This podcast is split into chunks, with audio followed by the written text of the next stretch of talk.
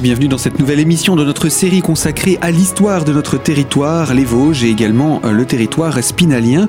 Nous sommes encore aujourd'hui en compagnie de Jacques Grasser. Bonjour. Bonjour. Je rappelle, vous êtes agrégé d'histoire et avec vous, nous poursuivons la découverte de l'histoire de notre territoire. On avait parlé de l'origine des noms Vosges, Épinal lors de notre précédente émission et puis on avait commencé également à découvrir euh, l'histoire sur notre territoire.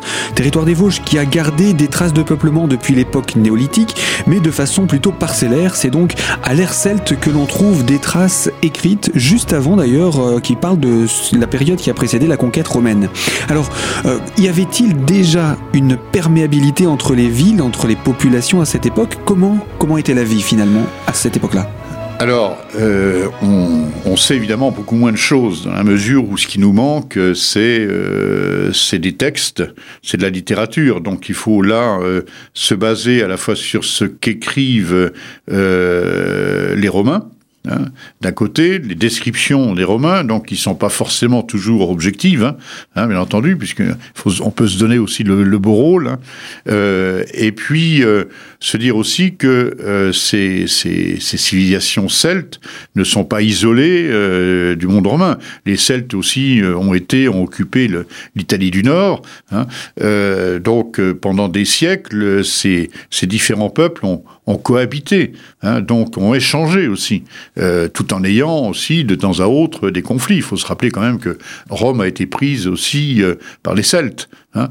Euh, donc on a toujours cette, ces notions d'interpénétration de ces populations qu'il faut bien avoir en tête. Hein, et ça sera la même chose plus tard avec les peuples dits barbares, hein, qui vont aussi euh, progressivement euh, euh arriver, se mélanger, alors parfois d'une façon brutale, mais la plupart du temps, c'est beaucoup plus quelque chose qui se passe dans le temps. Hein.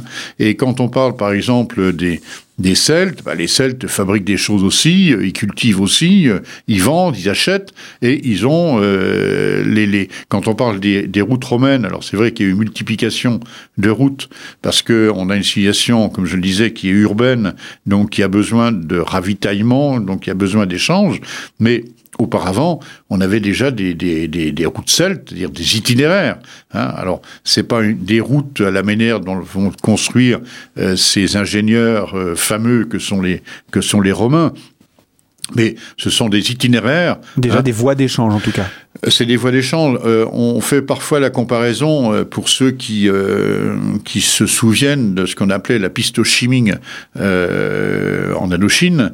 Hein, quand on parlait de la piste au Chiming, s'il s'agissait pas d'une route goudronnée, comme vous savez, c'était des itinéraires, c'est des axes d'itinéraires. Par exemple, on sait très bien que la grande vallée de la Moselle euh, a été euh, depuis euh, depuis qu'on le connaît un itinéraire commercial important puisque en remontant la Moselle c'est un, un axe privilégié puisque il faut encore toujours avoir l'esprit pratique. Hein, il n'y a pas de poteau indicateur, il n'y a pas de carte à l'époque. Donc il nous faut des points de repère et un point de repère important, bah, c'est une grande vallée. Hein que l'on va remonter jusqu'à sa source, donc jusqu'à Bussan, pour ce qui concerne la Moselle.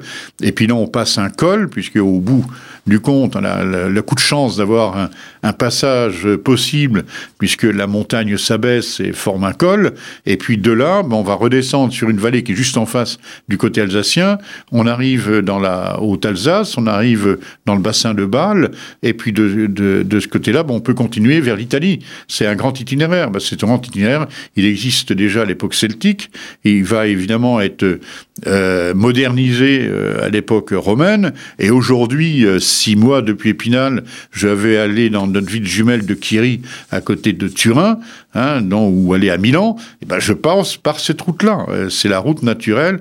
Donc, on a ces grands itinéraires de population hein, qui, il il faut pas imaginer que les populations sont à ces époques-là arrêtées dans une géographie fixe, mais on, on marche Hein, on échange, on, se balade, hein, il y a du monde sur les routes. Hein. Si, le relief peut faire, entre guillemets, barrière naturelle, pour autant, il n'empêche pas la circulation des individus et donc potentiellement des marchandises. Alors, bon, d'une part, le relief, c'est pas forcément une barrière. Hein. Là aussi, on a une idée très moderne, euh, mais on a des, des, populations installées sur la montagne, donc qui sont identiques d'un versant à l'autre.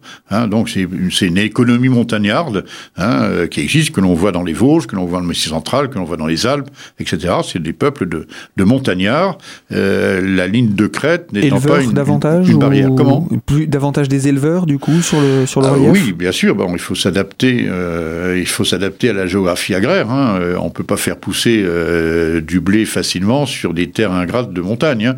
Euh, donc, il y a une adaptation de, de, de, ces populations. Et, Alors, et donc, ça veut dire aussi, juste pour terminer sur ce sur ce relief et sur ses habitants, ça veut dire aussi donc des, des, des, des, populations saisonnières qui vont venir plutôt dans les périodes chaudes et, et redescendre dans les périodes froides? Alors aussi, alors vous me tendez une perche. Hein, il faut pas oublier aussi que le climat a varié. donc le, le, climat que l'on observe aujourd'hui ou qu'on a observé dans les siècles précédents n'est pas forcément celui de l'Antiquité. Hein. Euh, vous vous souvenez peut-être qu'il y a quelques années, à la frontière entre l'Italie et l'Autriche, on a on a découvert euh, Otzi, euh, l'homme, euh, l'homme des glaces, hein, dont le, dont le cadavre momifié euh, est conservé dans un musée qui lui est totalement dédié à, à Bolzano, dans, dans, les Dolomites, hein, pas très loin de la, de la frontière entre l'Autriche et, et, et, quand on a découvert euh, cet homme momifié, bah, il, il, passait par là à une époque où il n'y avait pas de glace. Hein, euh, donc où les routes traversant les montagnes euh, n'avaient pas du tout le caractère peu engageant qu'elles pouvaient avoir euh, dans les derniers siècles. Hein. Euh, alors aujourd'hui, on parle de réchauffement climatique. Et c'est grâce sans doute à ce réchauffement que l'on a fait cette découverte de cet homme.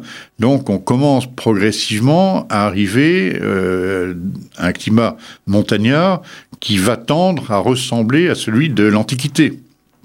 Donc mais, il, y a, il y, a, eu des variations climatiques. Mais il y a des variations climatiques très importantes. Euh, quand euh, quand vous avez, quand on parle par exemple à l'époque de Louis XIV, euh, au début du XVIIIe siècle, on parle de petit âge glaciaire. Euh, quand vous regardez des représentations de la vallée blanche à Chamonix au XIXe siècle, vous avez quand même les les, les grands glaciers, le glacier d'Argentière, le glacier des Bossons, qui traversent la vallée. Hein. C'est-à-dire qu'aujourd'hui, ils sont largement en retrait, et c'est un retrait très rapide, puisqu'en l'espace de 40 ans, un glacier comme le glacier des Bossons, euh, par exemple, a, perdu, euh, je sais plus, mais plus d'un kilomètre. Hein, euh, c'est très spectaculaire, hein, très, très C'est-à-dire qu'à échelle humaine, on voit ce, on voit ce recul. Mais il y a eu aussi euh, ces derniers siècles une avancée euh, très spectaculaire. Hein. Et dans l'Antiquité, au contraire, ben on avait, on a eu d'autres types de climats. Euh, pour citer un, un dernier exemple, on s'aperçoit par exemple dans le sud tunisien aujourd'hui c'est un désert, euh, bah, à l'époque c'était au contraire euh, cultivé, il y avait de l'irrigation et il y avait, on faisait pousser du blé, etc. Dans le sud tunisien où aujourd'hui c'est complètement désertique. Hein. Donc il faut avoir aussi cette notion de d'évolution climatique euh, pour comprendre aussi la circulation des biens et des personnes. Mmh. Hein Histoire et géographie qui sont liées. Ce n'est pas pour rien qu'on les étudie ensemble, hein, peut-être à, à l'école. eh bien, on a, on a lancé là hein, le, le, les premières bases de l'histoire de notre région. On est à l'époque gallo-romaine. On va la redécouvrir avec vous dans une prochaine émission. Je vous propose qu'on se retrouve très bientôt. Et puis, on aura l'occasion d'aller avec vous découvrir différents sites pour nous plonger davantage dans l'histoire et en étant en contact avec les pierres de l'époque. Voilà. Donc, ce sera une bonne On essaiera de les faire parler. Voilà. Merci. À très bientôt. Merci.